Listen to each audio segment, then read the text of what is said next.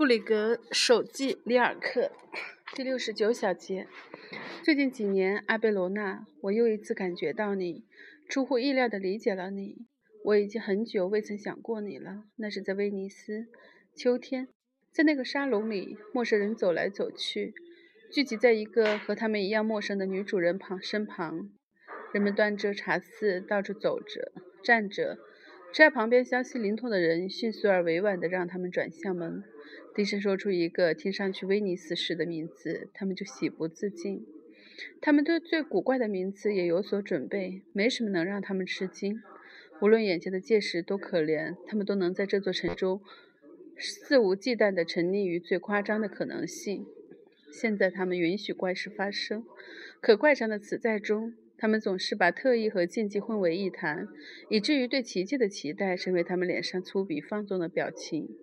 家中在音乐会或独自读小说时才会偶尔出现的状态，在这种八面玲珑的景况里，却成了天经地义，被保护得淋漓尽致，正如他们毫无准备，没有意识到任何危险。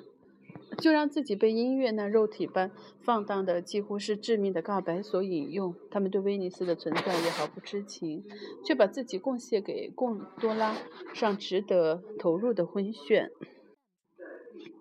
一路上，恶语相对的老夫妻陷入沉默的和解，对理想的疲倦歉意地向男人袭来，而他则感到自己年轻了，兴致勃勃地对懒散的本地人微笑着点头示意。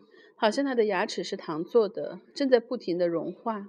如果听一听，就知道他们明天离开，或者后天，或者周末。那时，我就站在他们中间，庆幸自己不会离开。很快就要冷了，他们的偏见和需求中的那个鸦片般温软的威尼斯，将和这些恍惚预设的外国人一起消失。某一天早上，会出现另一个他，真实、清醒。醉得要碎断、碎掉，根本不做梦。那是在虚无中，在淹没的森林上空上凭空发愿，步步为营，终于彻彻底底存在下来的威尼斯。他的躯体饱受磨难，行销鼓励，彻底不眠的船厂推动着他运转的血液，而渗透他全身不断扩张的精神，比方国比芳香之国的气息更为浓烈。这个能影响心灵的国家，用它赤贫的盐和玻璃交换其他民族的财富。它是这个世界的美丽平衡物，它的每一个装饰上都潜藏着神经般分化的越来越精细的能量。这个威尼斯，我了解它。在自欺的人群里，这种意识让我突然感到诸多矛盾。我抬起头，想说出心里话，能想象吗？这些大厅里竟没有一个人有在无意识地期待弄清楚。环境的本质，没有一个年轻人能立刻明白。这里翻开的不是享乐，而是意志的典范。意志在任何地方都不会更强硬、更严厉。我四处走着，我的真相让我不安。他在这么多人中抓住了我，也同时带来他渴望着被说出、被维护、被证明的愿望。我心中产生了一个惯蛋的场面。片刻之后，我就会因憎恨鼓起掌，对抗所有那些陈词滥调的误解。在这种可笑的情绪中，我注意到了他。他独自站在绕眼的窗前，观察着我。其实不是用那种双严肃的、若有所思的眼睛，而是用嘴巴戏谑地模仿着我脸上明显是愤怒的表情。我立刻感觉到自己面容上不耐烦的紧张。就换成了从容的神神态，我的嘴巴也随即变得自然而高傲。接着，我微微考虑了一下，我们同时向对方微笑起来。如果愿意，它能让人想起美丽的本尼迪克特·冯·克瓦伦某一幅年轻时的肖像。或者在巴格达的巴格森的生活中扮演着重要的角色。看到他眼中深邃的禁忌，没有人会不猜想他的声音也一定清澈低沉。另外，他的发边和浅色衣裙的领口是哥本哈根式的，这让我决定用丹麦语和他交谈。我还没有走到他身边，没有人流从另一边向他涌去。我们好客的女伯爵以她温暖、热情的心不在焉。有一群人簇拥着快步向她走来，要把她引到歌唱的地方。我确信，这个年轻的女孩会推辞说没人有兴趣听谁用丹麦语唱歌。她也确实是这样回答的。围在那明亮身影旁的人群更加热切了。有人知道她还能用德语唱，还有意大利语。一个笑着的声音带着恶意的确足补充说：“我想不出她有什么借口，但我毫不怀疑她会拒绝。”劝说的人。因长时间微笑而松弛下来的脸，以及毫不掩饰地表现出他们受到了伤害。为了不失体面，女伯爵已经充满同情且庄重地退后了一步。这时根本没必要，她却妥协了。我感觉到自己因失望而脸色苍白，我的目光全是里全是谴责。我转过身去，让他看见也没什么好去好处。他却离开了其他人，一下子到了我身边。他的衣裙绕绕着我，他温暖的花香萦绕着我。我真的想唱。他用丹麦语在我脸庞说道：“不是因为他们要求，不是为了装样子，而是因为现在我必须得唱。”他的话突然流露出极度的不耐烦，而刚刚正是他让我从同样的情绪中解脱出来。他随着那群人走远了，我慢慢的跟过去。可在一扇高高的门前，我停了下来，让其他人推搡着走过去，安顿好。我靠在漆黑如镜的门侧内侧，等待着。有人问我在准备什么，是否有人要唱歌。我装作一无所知。在我说谎的时候，他已经唱了起来。我看不到他。渐渐的，那种外国人都认为十分正宗的意大利歌曲产生了一个空间，因为他们明显达成了共识。他。唱歌的人却不相信，他用力抬高声音，唱得太沉重了。从前面的掌声可以知道是什么时候结束的。我又悲又愧，出现了一点骚动。我打算，只要有人离开，我就走。可这时突然静了下来，那是一种刚刚还没有人认为可能发生的禁忌。它持续着，紧绷着。现在他的声音在这禁忌中升起。艾贝罗娜，我想，艾贝罗娜，这一次他有力、饱满却不沉重，一气呵成，没有裂缝，没有缝隙。那是一首不知名的德语歌，他简简单单的唱着，轻松的让人惊讶，仿佛必须如此。他唱道：“你，我不告诉你，我在夜里哭着躺下，你让我疲惫，就像摇篮篮。你，你不告诉我，为了我，你何时醒来？我们怎样？”在心中承受这繁华无休。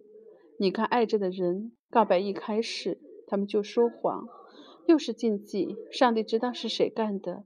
接着，人们动了起来，碰撞、道歉、咳嗽。他们已经要进入无处不在的模糊噪声中，他的声音却在此刻突然响起，坚定、宽广、凌冽。你让我孤独，只有你，我才会置换。你一会儿是他，又成了声响，或是无尽的芬芳。啊，臂弯中我失去了一切，只有你，你总是重生。我紧紧留下你，因为从未抓住你。出乎所有人的意料，似乎每个人都屈服在这声音之下。最后，他那么自信，仿佛多年以来他就知道，他会在这一刻开始。以前。我有时间，我有时会问自己：阿贝罗娜为什么不把他伟大情感的热量用在上帝身上？我知道他渴望他的爱摆脱一切及物性，可会不会是他真诚的心弄错了？不明白上帝只是爱的方向，而非爱的对象？莫非他不知道无需畏惧，他不会回报爱？莫非他不了解这个高高在上的被爱者的矜持？他静静地拖延着他的爱，为了让我们这些缓慢的人完成我们的全心；或者，他想避开基督，他怕自己半路上被他拦住，因他而成为被爱者。因此，他不愿想起尤利娅·雷文洛夫。当我想到像麦西蒂尔德那样单纯，阿维拉的特莱莎那样投入，利马的圣罗莎那样被伤害的爱者。就几乎信了，他们因上帝的宽慰而沉沦、顺从的被爱啊！对于弱者，他是救助者；对于强者，却不公平。除了无懈之路，他们本别无他求。他站在悬念的天堂之前向他们走去，用食宿宠溺他们，以男性气概迷惑他们。他那无坚不摧的心的透镜再次聚焦起他们本已平行了的心灵之光。天使希望他们为上帝保持完整，他们却在自己的欲望的荒芜里熊熊燃烧。被爱意味着焚毁，爱是用取之不竭的油点亮灯。被爱是消逝，爱是长久。也有可能，阿贝罗那晚年时曾试着用心思考，以便能悄悄地和上帝沟通。我能想象，有一有一些他写的信会让人想起阿玛丽·卡里钦侯爵夫人专注的内观。可如果这些信号是写给某个与他多年亲近的人，他也许会因他的改变痛苦吧。而他自己，我猜想，他所怕的莫过于那种。鬼魂般的变化，人们觉察不到它，因为永远抓不到任何证据，就像那些最陌生的事物。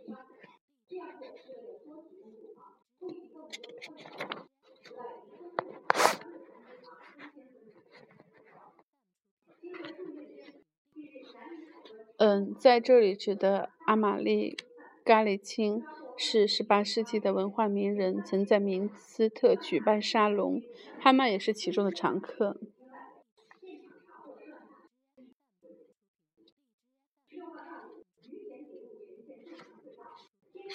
好吧，这个我都不读了。